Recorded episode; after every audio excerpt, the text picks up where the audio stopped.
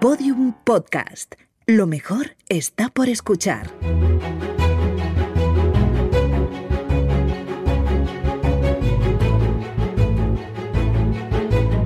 Historia de España para selectividad. Un podcast de Juan Jesús Pleguezuelos.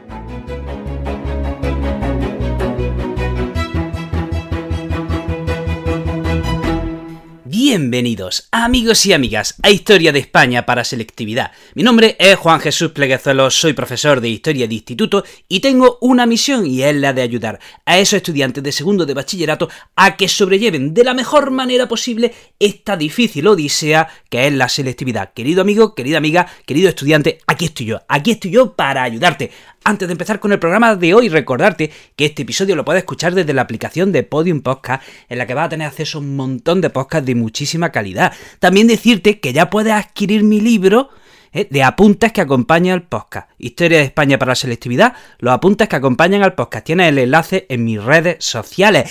Bueno, empecemos con el programa. Vamos a hablar de las características esenciales de la Constitución de 1931.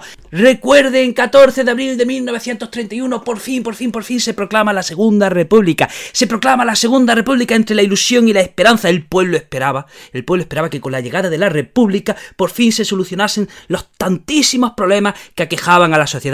Al pueblo le había fallado la restauración, le había fallado la dictadura de Primo de Rivera, el rey le había fallado, todo el mundo había fallado el pueblo y se esperaba que ahora con la República la sociedad se modernizase y se hiciesen las reformas pertinentes. Entonces, ¿qué sucede? Que el 14 de abril se constituye un gobierno provisional que emanaba del Pacto de San Sebastián. Y ese gobierno provisional convoca elecciones a cortes constituyentes para el 28 de junio de 1931. Repito, 14 de abril del 31 se proclama la Segunda República. Se establece un gobierno provisional que convoca elecciones a cortes constituyentes para el 28 de junio de 1931. Y en esas elecciones del 28 de junio de 1931, que se hacen por sufragio universal masculino y que pueden votar los mayores de 23 años, eh, ganan los partidos republicanos y socialistas. Así que esas cortes elaboran una constitución que se aprueba el 9 de diciembre del 31. ¿Eh? Repito, a 14 de abril del 31 se proclama la Segunda República. 28 de junio del 31, elecciones a corte eh, constituyente. 9 de diciembre se aprueba esa constitución. Y es una constitución que refleja los valores progresistas de la Cámara. Miren, en esa Cámara eh, el PSOE tenía 116 diputados. Luego le seguía el Partido Republicano Radical de la RUX con 90 diputados. Luego estaba el, Partido Republicano Radical Socialista con 52 diputados. Y los partidos de derecha eh, eh, monárquicos er, eran muy minoritarios. Entonces, esa, esa constitución refleja eh, lo, los valores progresistas de, una amplia mayoría de la Cámara. Y podemos destacar tres grandes características de esta constitución. En esta constitución eh, hay una defensa del Estado aconfesional. Del Estado aconfesional. Recuerden que venimos de una larguísima tradición en la cual la Iglesia eh, impregnaba todos los ámbitos de la sociedad. Por lo tanto, ahora se deja claro eh, que el Estado tiene que ser aconfesional. Además, hay una amplia declaración de derechos eh, de derechos individuales, se recogen numerosos derechos individuales. Y además también en, esta constitución se abre la posibilidad de que, las, que las distintas regiones del país adquieran una autonomía. Hay que decir que esta constitución tenía 9 títulos y 125 artículos. Vamos a destacar las siguientes características de esta Constitución. Primera característica, hay un amplio reconocimiento de derechos. Por ejemplo, en esta Constitución se reconoce el derecho al voto a la mujer. Por fin, por primera vez, se reconoce el derecho al voto a la mujer. En las elecciones del 28 de junio del 31, esas elecciones se celebran por sufragio universal masculino. Pero ahora, en esa Constitución que se había aprobado en diciembre del 31, se reconoce el derecho al voto a la mujer que podrá votar por primera vez en el 33. Además, también se reconoce la libertad de culto, la libertad de expresión, la libertad de reunión, de asociación, ¿eh? Eh, eh, la obligatoriedad de la educación primaria, que debe ser, la educación primaria debe ser obligatoria y gratuita. Se aprueba el matrimonio civil. O sea, como ven, como ven, son una serie de derechos que sí, que hoy día podemos dar por asumidos, pero que en aquel momento no lo eran tanto y se recogen de manera explícita. También se respeta el derecho a la propiedad privada, pero se deja claro que esta tiene que estar supeditada al interés del Estado. Segunda característica de esta Constitución, se recoge la posibilidad de que las distintas regiones adquieran un estatuto de autonomía. Eso sí, siempre dejando claro que ese estatuto se tiene que aprobar en las Cortes ¿eh? y que ese estatuto, esa, esa autonomía tiene que estar supeditada al gobierno de la nación. El primer estatuto que se aprueba es el Estatuto de Cataluña, también llamado el Estatuto de Nuria, y es que recuerden, recuerden que el 14 de abril del 31, mientras se proclama la República, en Cataluña también se proclama el Estado catalán, ojo, dentro de la República Española. Así que finalmente la, cosa queda en que se aprueba un estatuto de autonomía para Cataluña llamado el Estatuto de Nuria. Y bueno, respecto a, la cuestión religiosa hay muchísimas discrepancias. Esto es el asunto, ¿de acuerdo?, que más controversia trajo en el Congreso de los Diputados. Porque miren, a, la orden, a las órdenes religiosas, por ejemplo, se les prohíbe dedicarse a la enseñanza.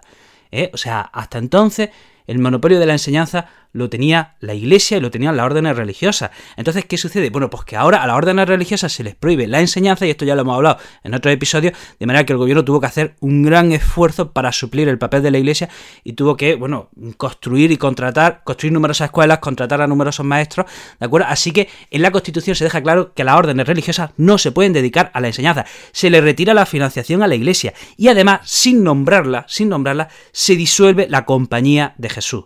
Siguiente característica de la Constitución, muy importante. Bueno, esto lo he repetido 800 mil millones de veces, pero lo volveré a repetir las veces que hagan falta. La división de poderes. ¿Por qué es importante que en la democracia haya división de poderes? Eh, ¿Por qué es importante? Debes ya de saberlo para que los poderes se puedan controlar unos a otros, ¿de acuerdo? Para que haya un equilibrio de poderes y los poderes se controlen unos a otros de manera que si uno de los poderes se corrompe, los otros dos poderes sirvan de contrapeso y así el ciudadano no quede indefenso, ¿de acuerdo? Entonces, se establece la división de poderes. El poder legislativo va a residir en las cortes de una sola cámara, ¿de acuerdo? Las cortes va a haber, eh, el poder legislativo quedan en las cortes, y, las Cortes son una sola Cámara. Recuerden que hoy día, hoy día en España tenemos Congreso de los Diputados y Senado. No, pues en la República solo están las Cortes. El Poder Ejecutivo recae en el Gobierno y en el Presidente de la República. El Presidente de la República puede, es el jefe del Estado y nombra al Presidente del Gobierno y también puede disolver las Cortes. Recuerden que hoy día tenemos Presidente de Gobierno y jefe del Estado que es el Rey. ¿De acuerdo? Pues en la República había Presidente de Gobierno y Presidente de la República. Entonces, Empiezo otra vez por si alguien se ha perdido. Poder legislativo reside en las Cortes. Poder ejecutivo reside en el gobierno, en el gobierno y en el presidente de la República. Bien, y el Poder Judicial recae en los jueces y además también se establece el Tribunal de Garantías Constitucionales que velan por que cada ley, cada ley esté acorde a la Constitución. ¿eh? El Tribunal de Garantías Constitucionales cuida y vigila que cada ley esté acorde a la Constitución. Y bueno, por último, tenemos que decir que la Constitución tenía un fuerte contenido social. La Constitución tenía un fuerte contenido social. Atención, Atención, esto es significativo. ¿Cómo se define España? ¿Cómo se define España en esta constitución? Pues mire, España se define como una república democrática de trabajadores de toda clase. Fíjense si había un contenido social que hasta la definición dice que España es una república democrática de trabajadores de toda clase. Qué interesante esto. Y bueno, hasta aquí el programa de hoy. Te recuerdo que este episodio lo puedes escuchar desde la aplicación de Podium Podcast. También decirte que tienes el libro de apuntes que acompaña este podcast para que saques la mejor de las notas. ¿Y dónde puedes encontrar ese libro? En mis redes sociales. En Facebook, Instagram, YouTube soy el profesor inquieto y en Twitter soy el profe inquieto. Ahí en mis redes sociales puedes buscarla. Eh, en, mi perfil tiene el enlace para comprar este libro. Querido amigo, querida amiga, te mando un abrazo enorme, te deseo lo mejor y nos vemos en el próximo programa.